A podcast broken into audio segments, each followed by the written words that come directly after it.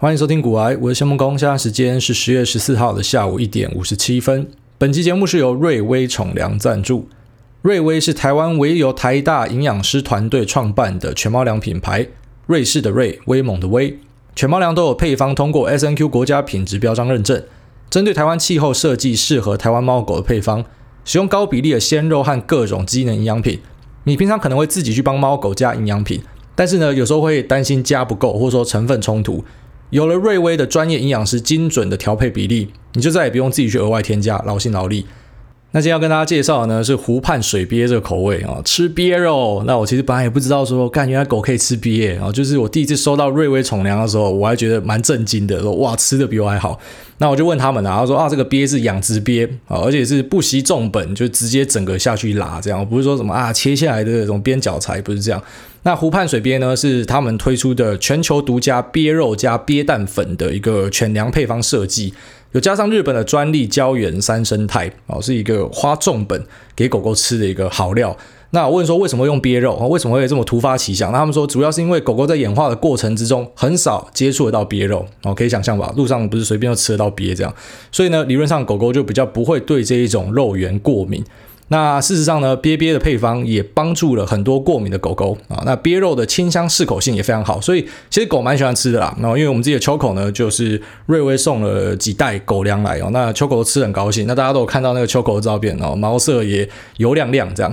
那除了狗粮之外呢，他们有猫粮哦。猫粮是用北欧的野生鲑鱼加美国药典唯一认证的鱼油，所以呢会让这个喵咪呢好亮毛护肤这样。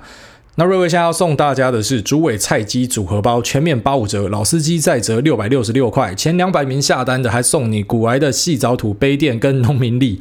那他们说农民历可以拿来买股票啦，赞赞赞啊！那这个组合蛮神秘的，所以你一定要用我的推荐链接才找得到啊。那除此之外呢，哈，他们的营养师可以有这个售后服务呢，是你只要把呃猫跟狗的。大便或小便的照片寄给他们啊，他们都可以用这个来告诉你说，哎，目前健康状况怎么样啊？那或者是一对一的咨询一些营养的问题。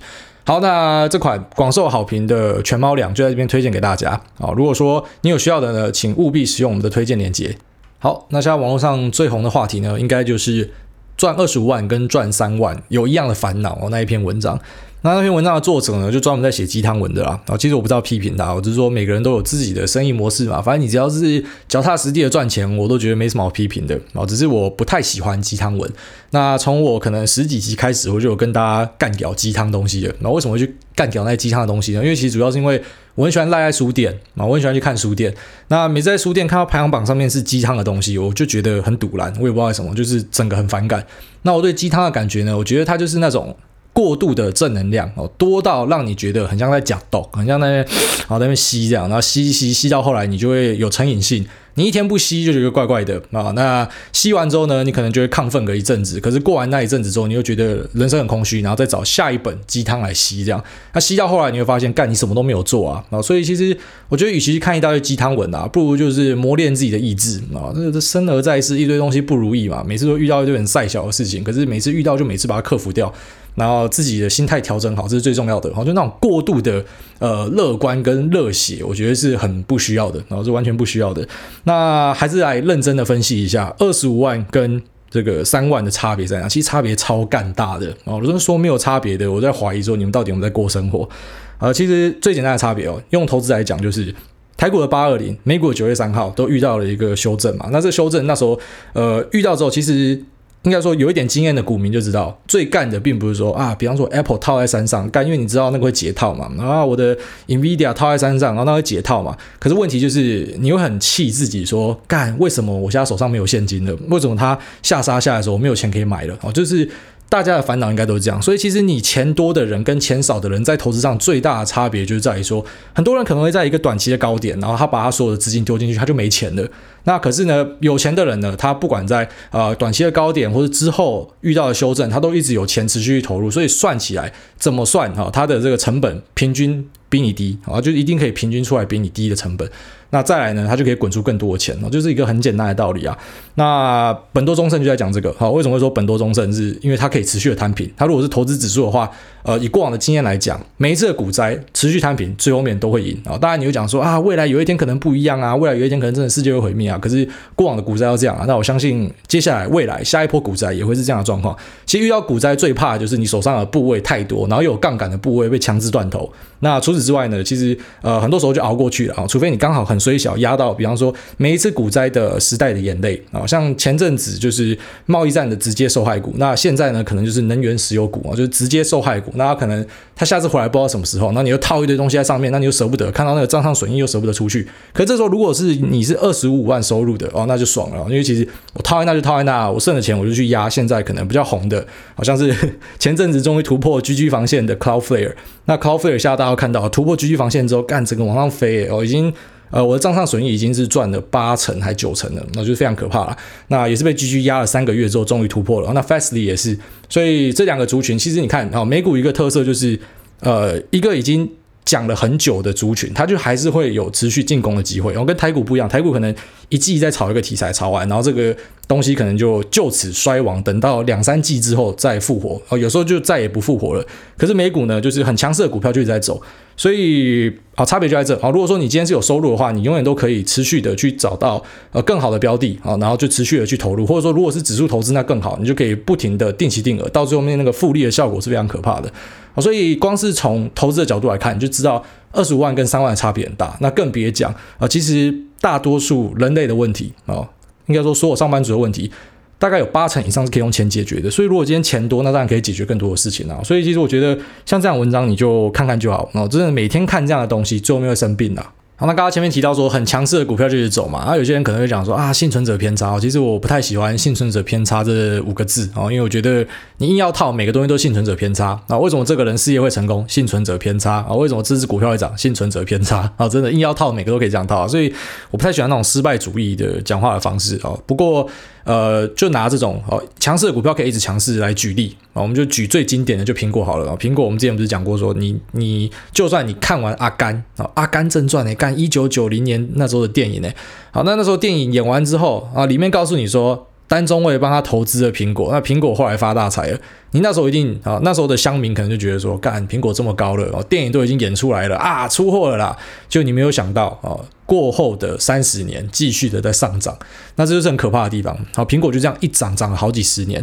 所以我前几天就看到一个报道在写说，然后他们在研究说，每一次苹果发表新机。或者说，呃，有新的发表会的时候，后来股价的表现啊，发表 MacBook Pro 还是说发表新的啊什么周边商品呢？那后来的股价会怎么走啊？那分析出来呢，过后的一个月啊，涨了几次，那跌了几次，那几率算给你看。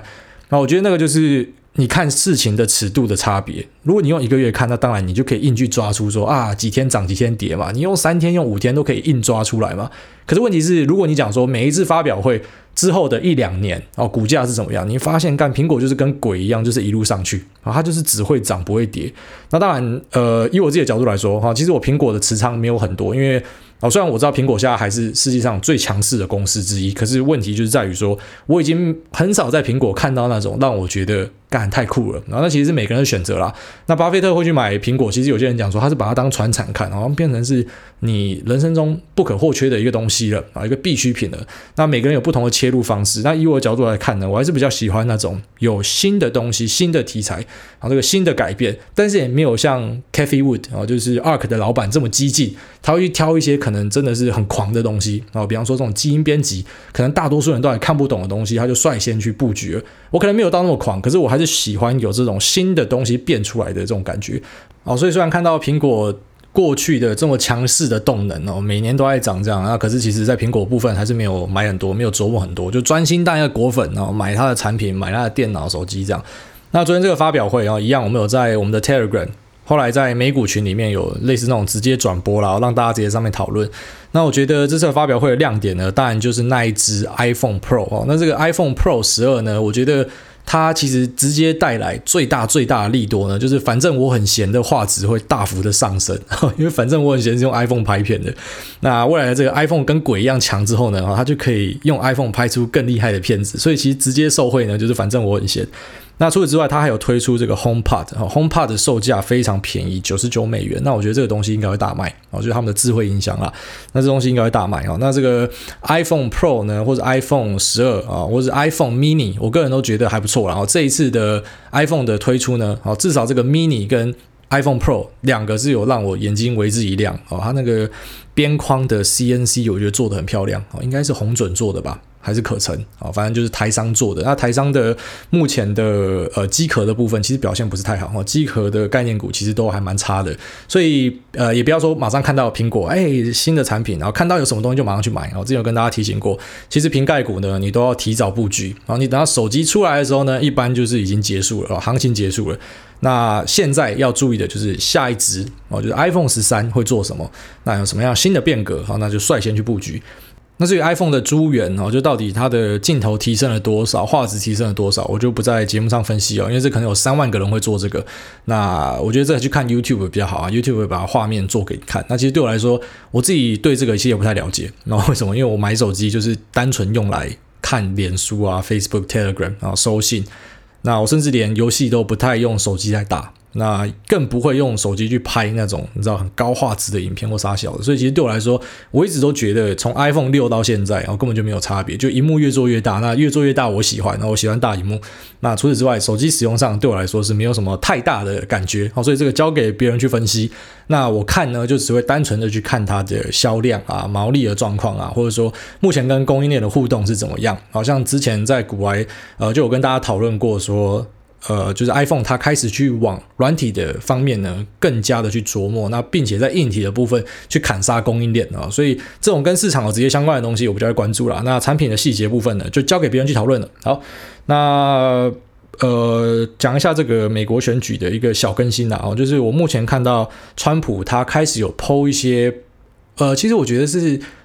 他到底是不是有小编还是没有小编？我非常怀疑啊！我之前觉得说他有小编呐，因为之前就有听说过他有一个幕僚，随时在这个 Twitter 里面存了上千则的啊推文，就准备要拿来推的文，他就随时会有上千则在那边。他有一个幕僚在做这个，可是这个幕僚也蛮厉害的啊，所以他已经做到让你不知道到底是川普自己在 po 文还是是幕僚，因为那个两个人的言行已经是完全有接到了。所以川普最近的 po 文呢，我觉得他有更往。去激化选民的方向去操作啊，包含说他想说，现在加州呢就是 gone to hell 啊，已经到地狱去了啦。那在这个伊利诺州的呢，你就是完全没有办法出门啊。反正他就针对民主党的选区去攻击。那最后面就告诉你说 vote 啊，就叫 vote Trump，你要出来投给川普。那我今天早上看到一个更狂的啊，就是他直接把拜登的脸改在那个老人院的图里面，然后意思就是说哈，拜登呢。他不是要去选 president，他把那个 P 给删掉，变成 resident，然后就是变成老人院的住户啦。那这样的操作真的是好的吗？其实你知道，我还是希望川普会赢啊，因为至少川普在市场里面对我来说是太大的利多了。第一个是我自己在市场里面操作，第二个是我写文章有超多梗可以写的，有川普就是有好的梗，所以我希望他上啊。可是问题是，你知道看到这样的操作，我不免为他感到担心。好，其实这就有点像是之前韩国瑜选前那种发疯的状况啊。其实。这个发疯真的是他疯了吗？也不一定，可能就是幕僚给他下的一个建议啊，就是你要困兽之斗了，因为你已经没有办法了。目前看起来，民调的数字就是输。好，虽然我知道有很多分析会告诉你说啊，民调不可信啊或什么的。那你知道我的观念一直是比较现实的啊。我觉得如果说你觉得不可信，那你就提出一个更可信的东西嘛啊，一个数据或什么。可是其实没有，大家都还是用预测的，所以我们还是要去做好准备。说，哎，那如果拜登上了怎么办？啊，拜登上，那股市要怎么操作？啊，其实我之前跟大家提过，我觉得拜登上了，股市这样操作了，我没有像一些比较激进的讲说啊，拜登上了，那我们就可能要撤出美国，就不投资美国了，我说五成撤出，我就怀疑这些人到底是真的有在投资美国了，然后，因为其实拜登上了，我不觉得这个市场就完蛋了啊，你可能会遇到一个修正啊，但是记得修正的时候可能就是一个捡便宜的机会，他这个操作其实不用讲，就是一定是两面刃啊，但加州的、纽约的、伊利诺的，你被点名的，你可能就很不爽了，那当然你支持者一定很爽啊，可是其实。呃，之前有跟大家分析过嘛，一个投票的投票族群，我觉得其实是常态分布啊，就是左右偏锋仔是很少的，那你的始终支持者那个是相对少数的啊，虽然可有时候看起来很多，那是因为他们会集体出席，就像那时候钢铁韩粉会集体去出席他的造势晚会这种感觉。那除此之外，大多数人都是在中间哦，可能八九十趴的人都是在中间。他可能还是有一些政治取向，然后我偏好民主党，我偏好共和党。可是看了这样的东西，他们会不会舒服？这就很重要哦，这就是关键。那或者是说，现在 PO 呃，拜登在老人院的，会不会因为这样子去触怒到一些老人家啊？但是又还好了，因为脸书毕竟是一个相对年轻啊，虽然比起 Instagram，Instagram 会笑说现在脸书的用户都是爸爸等级的啊，那呃，可是我觉得还是没有到那种真的老人院的人会有很多在用脸书这样，所以不一定会被刺激到啊。可是这样的操作还是比较险啊，比较陡的一个操作。如果说今天他是自己知道很稳的话，我相信是不会这样做了啊。在上一次的。跟希拉瑞的选举呢是没有看到这么激化的操作哦。虽然川普本来一直讲话都很狂，可是我觉得没有像这一次选的这么这么的狂啊。所以目前还是很难讲谁会赢啊。好，那反正我们就等着看吧。那老样子啊，不管谁上还是一样啊，还是一样继续做股票，不然的。那有趣的地方哈，有趣的地方是你开始看到一些能源的 ETF，就是所谓的呃。新能源啊，包含像是 QCLN 啊，然后 ICLN，然后这个 CLN 就是 clean 啊，就干净能源啊。那这两只 ETF 呢，你都看到有蛮像样的涨势。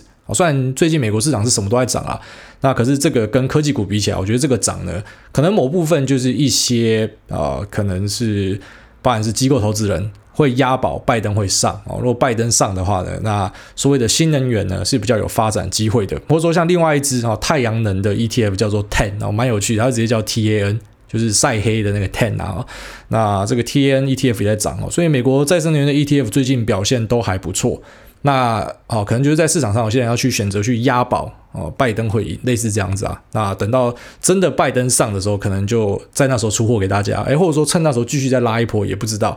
那就像苹果也是在发表会前一天先拉了六趴嘛，然后那当天跌，那当天跌很多人讲说，哎，是不是每次苹果发表会就跌了？也不是，那你怎么没有看到前一天先拉六趴啊？所以呃，太短期的东西不用去想太多哈，不要想太多。不过我觉得很明显有在拉能源的 ETF 啊，新能源的 ETF，所以可能是有些人还是看好呃拜登会赢的啊，大概是这样。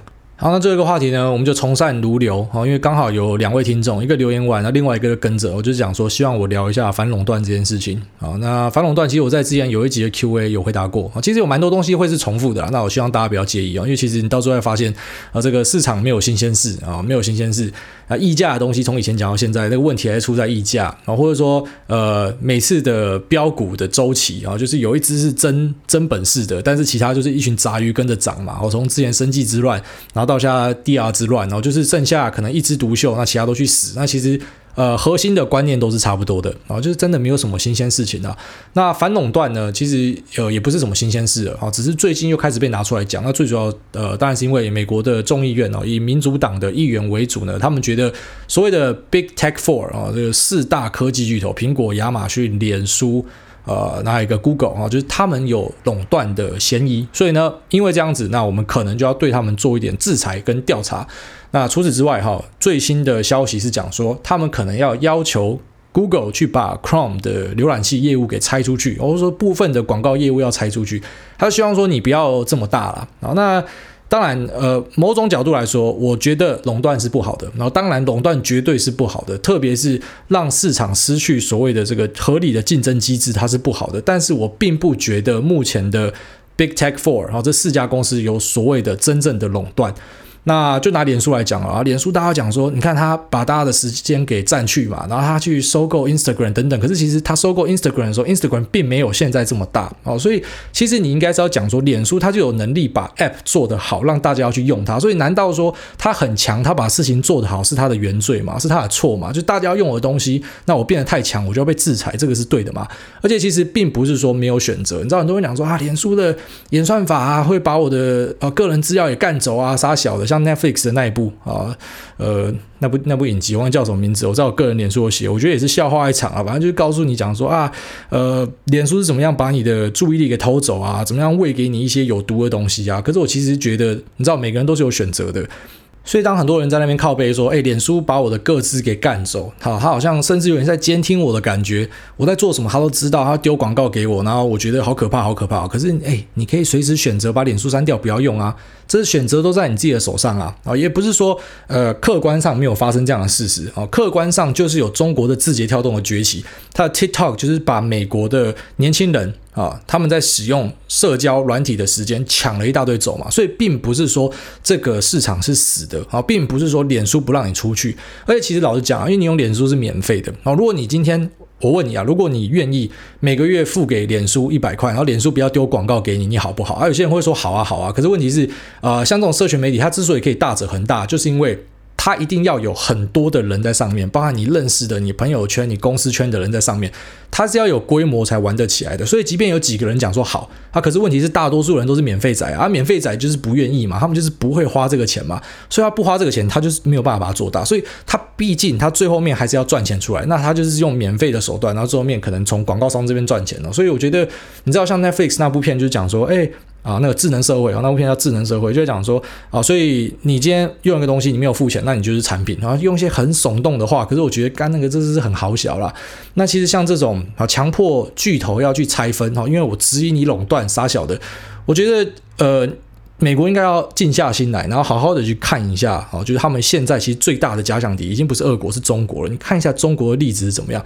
中国虽然也会做这种反垄断审查了，可是我觉得他们目前是没有偏执到，你知道要去自废武功哦。你们最强的公司就是你们这个国家的力量之一，那有些人就是想要把它废掉，这个观念其实一直以来我都想不通。像最近的例子呢，就是在美国有上市的虎牙跟斗鱼，然后这两家公司呢，呃，分别都是在做。直播的啊，主要是以游戏串流为主的。那可能很多台湾人没听过，可是他们是超级大的公司，哈，有非常庞大的活跃用户。那两家呢，都有一点六亿人左右啊的活跃用户，所以是非常惊人的。那这两家直播公司，其实在很早很早啊，在他们创立的初期呢，腾讯就已经介入了，然后中国的网络巨头就已经介入了。那虎牙这边呢，他买到了四十五点九 percent 的股份，哦，就是他。很早期就把你给吃下来了。那斗鱼这边呢，他也买到了三十六点五趴的股份。那之所以他要去买这个股份，就是他知道哦，战略上未来可能这些人就是我竞争者，所以我当然我在初期就先把你给吃掉嘛。那其实这两家公司被吃的也是不太甘愿，可是不得不被吃哦，因为大家知道中国的腾讯是游戏巨头哦，大量的版权都在他手上，所以其实你不被吃也不行啦，然后可能可以用一些手段去卡你这样，所以虎牙跟斗鱼哈，基本上控制权都在腾讯的手上。那现在腾讯呢，就让这两家给并起来，然后因为他们发现说，其实这两家的成长开始趋缓了，开始变成有点自己人在打自己人。其实我觉得跟那个呃以前 Priceline 下面会有这个 Agoda 跟 Booking 嘛，现在他们是改成用。BKNG 用 Booking 去挂牌，那其实 Agoda 跟 Booking 是同一家的，可是他们也会很常相杀，你知道，就是会会互相杀到，明明就是要一起去打 Expedia 跟其他的，可是有时候会互相打到。那我觉得虎牙跟斗鱼呢，就是因为互相打到，所以腾讯就干脆啊、就是老大哥嘛，老爸爸嘛，他就让他们两个啊别打了，这两个并起来这样子。所以说，其实本来就已经是腾讯的形状，那现在并起来之后，腾讯在里面占了六十几趴的投票权，然后是整个就是变腾讯的公司了。那呃，你看中国会针对这样去讲什么嘛？哦，就是当他把中国里面的东西整并完之后，他下一步是去哪干？当然就是去你海外啊。好，那他们去美国的时候一定不会跟你客气啊，就像 TikTok 这样。虽然可能在未来的战略布局上，可能美国会去挡一些中国的软体公司等等的啊，可是我就说，你看中国就是不会去。啊，自己去自废武功，那他们的巨头呢就说啊，你不可以这样，你不可以这样，你不可以去啊，变成太大家，然后去打世界杯，不行啊。可是美国呢，可能你知道民主社会就这样吧，各种声音都有，所以大家会觉得说，哎，你不可以这样啊，你侵犯到我们的权益了啊，你你你知道太多百姓的东西了等等的，或甚至有些人讲说啊，因为他们现在的势力已经比政府还大了啊，Google 甚至比政府更了解你，这我相信，因为他们的呃背后的这个机制跟演算法太厉害了，他可以知道你每个人的轮廓是怎么样，那甚至也可以讲说，脸书也比政府厉害。如果今天没有脸书，那川普或是拜登他们的触及率是不是大幅下降？哦如果没有办法透过脸书去打这些人的话，所以其实我也可以想象说，政坛哦，可能也不一定就是只有民主党的，可能一些政治人物对这些科技巨头呢，都是又爱又恨，又有点怕啊，所以他们可能才会有这样的手段。但是我还是想提醒啊，如果有人听得到啊，当然他们也听不到我讲话嘛，就是当你在做这些事情的时候，中国这边是没有在跟你客气的啊，他是愿意让他的呃国企啊，那种国企色彩的东西是大。大者恒大，继续大下去的。那目前哈，目前在中国的串流市场，其实串流就是很多就是在抖内啦，在捐钱呐。那这些火山孝子们哈，火山孝子们造成的经济效益，可以直接拿来看成是哦，除了用户数量之外的另外一个指标。那在去年的数据呢，虎牙有八亿的抖内啊，那斗鱼有七亿，快手有二点二亿，B 站呢就是哔哩哔哩有九亿。那我现在跟大家讲到这快手跟 B 站嘛，刚虎牙跟斗鱼，你们都知道是腾讯的形状，可是好玩的地方来了，就连快手哦有二十趴是腾讯的投资，那 B 站哔哩哔哩呢有十八趴是腾讯的投资，所以干根本就都有腾讯在里面啊，啊，所以腾讯其实是已经我觉得无远弗届了。像之前在讲 Reddit 啊，那很多人看 Reddit 这个判断也不精准，他以为说腾讯买 Reddit 之后会马上做审查，你当他们是傻子啊？其实他们也不是傻子，你知道吗？就是在马化腾治下的腾讯，或者说张一鸣治下的字节跳动，其实我相信他们两个，如果你今天可以呃把他们带到一个超安全的地方，或者说他们要死之前呢，你跟他们来个真心话大冒险，他们应该会告诉你讲说，他们人生中最大的挫折之一啊，就是他们背后是共产党。当然，他们可能在起来的时候，啊、呃、像是马化腾就比较明显，然后马云，马云更明显，在起来的时候一定有靠党的帮忙。可是，其实等到真的要变成跨国企业的时候，党就会变成他们的包袱。啊，这些人都最后面还是生意人的，他们希望可以做更多的生意，赚更多的钱。可是，因为他们背后的这个中国的色彩，其实会对他们造成很多的阻碍。那目前看到腾讯虽然开始做了很多的整变的动作啊，要进军海外，那可能美国就会用。包含是像是对付字节跳动 TikTok 的方式来对付腾讯哦，可能未来就会变成有两套系统吧。但是中国这套系统其实也不是玩不起来，因为呃，他们还是毕竟有这么多的人口在那边支撑着啊。所以中国目前的状况是这样。所以你其实看到中国，它就不会去挡所谓的垄断啊，它垄断又如何？它就是继续垄断啊。华为也是几乎就是让国家的奶水下去喂它了啊。那它也不会去考量说呃，像是小米或者是 OPPO 的感受嘛。那整个国家的资源都灌进去华为里面，所以其实啊，我觉得看你用什么角度去切入啦。那我觉得反垄断这些东西哈，如果说真的会发生，那也不会这么快。所以其实大家手上持有科技巨头的啊，虽然不排除未来真的会被搞事，可是我觉得没有那么快哈。至少这一定是选后之后的事情。好，那 Q&A 前的广告呢，是由渣打台北公益马拉松赞助。渣打的台北公益马拉松开始报名到十月三十号截止。本次的赛事主题为 Never Give Up，永不放弃。这是赛制最丰富、有 AIMS IAAF 认证赛道的国际级赛事，并提供全马、半马、十三 K、二点五 K 的选择。由 Nike Run Club 专业配速团来协助跑者们顺利的完赛。渣打台北公益马拉松会捐款支持 Future Makers 全球公益计划，帮助视觉障碍以及来自中低收家庭的青年有学习、成长和经济独立的机会。整场活动会落实防疫措施，确保大家的健康，所以都可以安心的来参加。专业的跑者会和一般菜鸡的起跑时间错开，所以不管你强度多少，你都可以来参加。大家一起为公益而跑。那扎打祝大家在二零二一年呢，会有个更好的开始。如果你想要报名呢，请 Google 搜寻扎打台北公益马拉松。好，那我们今天的 Q&A 呢？因为我们上次是从呃这个国外的这边念嘛，那就有错过一些国内的，那我们就从下面往上念啊，差不多从上周五的这边往上念上去。好，那第一个孤独的中共同路人，他说五星吹啊吹上天，除了吹捧还是吹捧，感谢癌大专业又平易近人的观念分享，受益匪浅。好，感谢你。好，下面一位这个我好吗？你很好，说感恩主委赞叹主委，本人我是即将要去当兵的小菜鸡，请问癌大对于四个月无法交易？呃，癌大建议最近把持股都出清吗？还是可以买一些中长期的标的就放着，挂号操作台股居多啊？首先第一个，一定先把杠杆的部位给截掉，然后杠杆的部位一定要先截掉啊，因为那个风险是相对大很多的。那除此之外呢，如果你是买 ETF，那那就不要跑了啦啊。那如果说你是买大权值股的，我觉得呃，当兵四个月的时间也不会有太大的变化啊。大权值股啊，除非你买，除非你买到是大立光啊，大立光最近蛮惨的。那除此之外，大权值股我觉得。长期持有哦，应该它的波动不会像中小型这么剧烈了，所以四个月还好。好，下面一位这个林子轩啊，林祖轩，他说喜欢房地产又喜欢美股又喜欢股癌的菜鸡，五星推爆狂抽猛送推癌大，想请问癌大，我有在投资美股的房地产信托基金，例如 O 或是 REIT，我觉得很好的存股标的。每个月固定配息配爽爽的，好奇为什么都没有听说在讨论这一类的台股，例如土银的国泰 R1 或是土银的富邦 R1 等等的，想听挨大的看法。呃，其实 REITs 很多人有在投资啊，只是因为我自己没有在投资。那我跟大家聊过说，其实呃我没有聊到的东西，就是因为我没有在关注啊。其实坦白说就是这样。但是其实像我们群组里面有蛮多人在买 REITs 的哈，所以你可能可以去群组里面跟大家讨论看看。那我觉得每个人还是去找自己喜欢的东西投资啊，啊，就是你投资起来比较舒服，然后就睡着的，这才是最重要的。好，下面这个波克 Hashtag 他说五星推。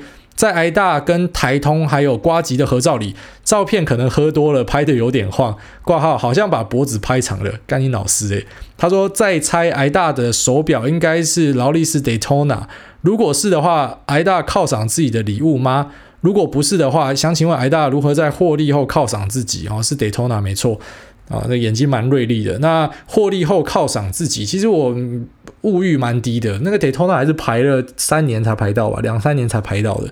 好，所以也不是说要买就马上买得到，有钱也不一定买得到。那至于说怎么犒赏自己，你就喜欢什么就买什么。好像我最近有买什么？最近比较大的消费就是我买那个脸书的 Quest Two。啊，就是 VR 眼镜啊。那除此之外，还有买 PS Five 啊，PS Five 很想买，可是目前没有啊。所以看哪一个他妈开箱仔，好开箱仔，影片录完没有要玩的，拿来卖我。你贵个几百块，一两千卖我，我都跟你买了，好不好？因为我家真的这个 PS5 我自己排不到，但是我总要玩你才可以跟大家讨论嘛。好，下面这个正义豪说，第一次在留言，台积电 ADR。第一次留言，国外的节目轻松又专业，节目节奏非常好，快速又不会听不懂，真心希望一周三折啊，一周三折有点太累了。好，他说想问台积电 ADR 溢价越来越大，换算台股台积电可以拉到五百多块，这么大的套利空间，怎么没有拉机呢？是有什么原因 ADR 一直创高，台股台积电还没创高？是不是这个溢价刚好可以让外资套利，而韭菜只能等外资收割？而这个 ADR 要套利的标准很严格，然后一般的韭菜是没有办法进去套利的。那一般的 ETF 哦，ETF 套利可能。韭菜菜鸡还是可以去参与，只是你要很有钱，你要几百万以上才可以参与这个 ETF 市场的申购赎回啊。但是台积电的 ADR 套利并不是一般人可以去做的啦，所以有时候那个溢价就会挂在那边。然后，但是它什么时候要收敛，那也没有人知道。那只是目前台积电的 ADR，我跟大家提到说，它的能见度开始大量的上升呢。我觉得是因为大家去注意到了 Howard Marks，然后是 ARK 的 Kathy Wood，他们都有在买台积电的 ADR。好，那因为这些很有名的人在买，所以我相信可能国外的乡民或者说台湾的乡民也跟着，然后就跑去买了，因为很多住美国的啦，所以它是因为关注度高了。那外加其实台积电本来就是一个体质很好的公司，所以它的这个 PE 的水准有一直被往上拉。我觉得这是目前大家看到的状况。至于你说为什么没有垃圾，我觉得有啊，有垃圾啊，现在台股就是垃圾盘吗？啊，台股就是台积电。印在那边跟鬼一样，可是其实有很多个股都已经进入修正了嘛。哦，自从呃这个八二零的修正之后，其实有很多就一蹶不振，然后就再再也没有起来过了。那台股其实目前真的就是处于台积电很强，所以为什么呃有一句俗谚啊，之前在前面节目应该有跟大家提过，就说在涨势的末端很难打赢大盘。哦，这个用在台股特别准，因为台股很多时候就是台积电一枝独强。那台积电又是超级大的权值股，所以加权指数看起来说干一直维持在高档，可是实际上其他个股你就感觉说，哎，都不像有高档的感觉。然后甚至一些传产股，它感觉是在可能台股八九千点的位置，它根本就没有跟得上万点。好，所以。台股我觉得一直都是垃圾盘哦，并不是说没有垃圾，是一直都在垃圾。只是这个呃，你说这个价差什么时候收敛呢？没有人知道，然后没有人会知道。那如果知道的话，赶快买哈，赶快买，因为你现在都知道说 ADR 是领先在前面嘛，所以理论上台积电会领涨。可是你也不知道它收敛会不会变成是 ADR 跌，然后台积电守在这哦，你都不知道。那下好离手。好，下面这位美股菜逼说美股进场。版主大大五星吹捧，请问目前小弟美股的持股零趴，现在适合切入吗？还是要等大选过后再看情况切入比较好呢？感谢大大，呃，随时都可以切入啊，这是一直以来强调的观念，随时都可以切入。那重点是分批投入啊，不要什么在两天内就把所有的子弹都打光啊，因为你短期根本不知道什么时候是高点，什么时候是低点呐啊，所以随时都可以切入，但是把周期放长一点啊，那不要一次把钱都压光就好了。好，下面这个 Mirror Start 说是那个 Arcade Fire 吗？居然在别人口中听到 Arcade Fire，周围同温层薄到靠背，觉得有点感动。Arcade Fire 应该算蛮红的吧？因为他之前在《白日梦冒险王》那部电影里面就，呃，反正那个 Water Mitty 突然决定要去冒险的时候，他不就放了 Arcade Fire 的 Wake 嘛？就是那一首，我觉得真的是蛮。情绪激动、蛮热血的一首歌哦。那从那之后，我相信它的能见度应该非常高，而且，Arc Fire 是数一数二贵的团呢。我之前有一个好像在 Reddit 还是哪里流出的，就是说如果你要请每一个团来你的生日唱歌的话，哦，当然他那个不是真的生日报价，就演唱会他们会收到的钱的报价。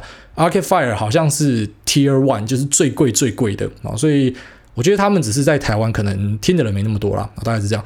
好，这个 A 五 A A 五五 O 说，吹吹为了五星吹捧买 iPhone，干真的还假的啊？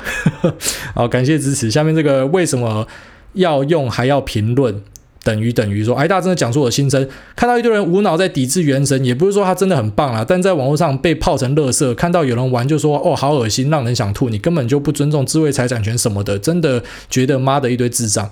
呃，其实你知道，我上一集在讲原神的时候，哈、哦，有些人会讲说，嘿，听你讲说，反而很想去玩原神，我是超意外的，因为我个人的想法是这样：当一堆人在讲说，因为原神他们不会玩萨尔达，我觉得你不是真正的玩家，我反而觉得是反过来，哦，是因为你玩了原神之后，然后你会更好奇，就是其实老实讲，因为玩手游的玩家都是比较轻度的啦，萨尔达毕竟是三 A 大作，你还要买一台 Switch 才可以玩，所以它的它的标准是比较高的。那我个人是觉得，很多人会因为玩了原神，特别是那种一般的手游玩家，然后他们就因为这样很想去玩萨尔达。那你最后面也在中国的论坛上看到，哦，有一些本来在那边讲说，哎，为什么要批评原神？然后最后面讲说，哇，萨尔达真香，哦，就是他们玩了原神之后，反而跑去玩萨尔达。所以我觉得有时候是这样，大家脑袋比较不要太紧绷，哦，就是不要很，你知道很多人有那种焦虑感，哦，只要有关中国的东西，总觉得很紧张或杀小。可是有时候觉得，干，真的，虽然中国整天在旁边弄我们很烦嘛，真的很烦很烦，可是。要自取啊，然后要自取啊，而且其实，在商业的角度来讲，就像刚刚前面跟大家聊腾讯，呃，我知道很多人讨厌中资嘛，啊，有中资的股票不要买，可是看 腾讯在所有的几乎很热门的美股的标的，一大堆都是腾讯的哦，那更别说你玩的手游有八九成都是腾讯的哦，热门手游在台湾啊，你不要讲英雄联盟也是也是有腾讯色彩啊，你虾皮也是有腾讯的色彩啊，所以我觉得你知道大家就啊。这个话题很难呐、啊，这个话题真的很难。我每次讲出来都会被骂，哦，都绝对会有人来骂我。可是我觉得，其实我们在市场里面，呃，大家当然你一定会有政治立场，是绝对的。可是我们最主要核心的目标是赚钱，好吗？所以我们还是以赚钱为主啊。就是我们在这边找到一个公约数了，那其他一些东西大家都可以讨论啊，但是不要把这个环境搞得太肃杀会比较好。好，下面这个蔡阿基说五星吹吹上天。身边比较少朋友在讨论股票，有幸可以听到节目。癌大对于蔡 B 八的投资心法做一些教训，让我有正确的观念。挂号不要动不动就追高低卖等，不像电视上的老师，真的会让人家失心疯的跟单。今日听到挨大可能会录制康友的后续解析，身为审计员的我想顺便请问挨大对于会计师制作财报的确信程度的看法，还有美国大选汇率。美国大选后的汇率走向，感谢癌大赞叹癌大。那汇率这个先回答，我觉得汇率其实，呃，现在是一个可以持续一直买进美金的时候。其实我已经讲了一阵子啊，我觉得就是二十八、二十九，那都已经可以一直持续投入了。那美元指数也稍微碰底了啊，美元指数也稍微碰底了。那之后会不会再继续往下走？我觉得几率不高。那我觉得几率不高。那台币会不会持续强势呢？呃，我觉得。空间也不大了，好，其实现在空间也不大了。那呃，在汇率这部分，我个人是觉得你现在可以持续的换一点美金是 OK 的啊，反正也不用一次放一次换完嘛，你就哎有海外投资的就定期汇一点出去，然后我觉得这个是没有什么太大的问题。那至于讲说会计师制作财报的确信程度，其实有时候我觉得不是会计师故意的啊，就是很多人讲说哎会计师怎么都没有善尽你的职责，其实有时候干会计师根本查不到啊，好，你可以去听看看我之前有一集在聊这个。呃，瑞幸咖啡那一集，我就跟大家提到说，你知道会计师他根本没有办法像要去打假瑞幸那些人，跟他们超屌的，他们就是去瑞幸咖啡外面站点去数，哈，数说到底有几个人进去，然后去去里面最早的时候先进去拿第一张发票。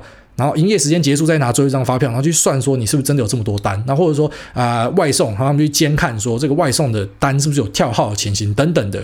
那会计师没有办法做到这个，其实会计师的东西也就是你公司提供出来，那我用这个去审哦。所以当然会被会计师抓到的，我觉得就是很粗浅的错误。但是如果公司真的蓄意要去阴别人的话，那我觉得会计师应该也很难抓到错了啊，就是也不是说完全是他们的错这样子。好，下面 B C 物说推了，哪次不推？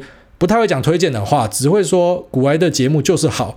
好的老师不一定带你上天堂，真的好的老师给好的观念，避免你下地狱哦，这是真的。我 突然想到，昨天在脸书上面就有一个人在问一只标的，在我们的脸书社团啊，我们脸书有一个社团啊，但脸书社团的风格跟 Telegram 其实差蛮多的。那他问了这个标的之后，后来我就回答，就是他有一些市场上的小八卦。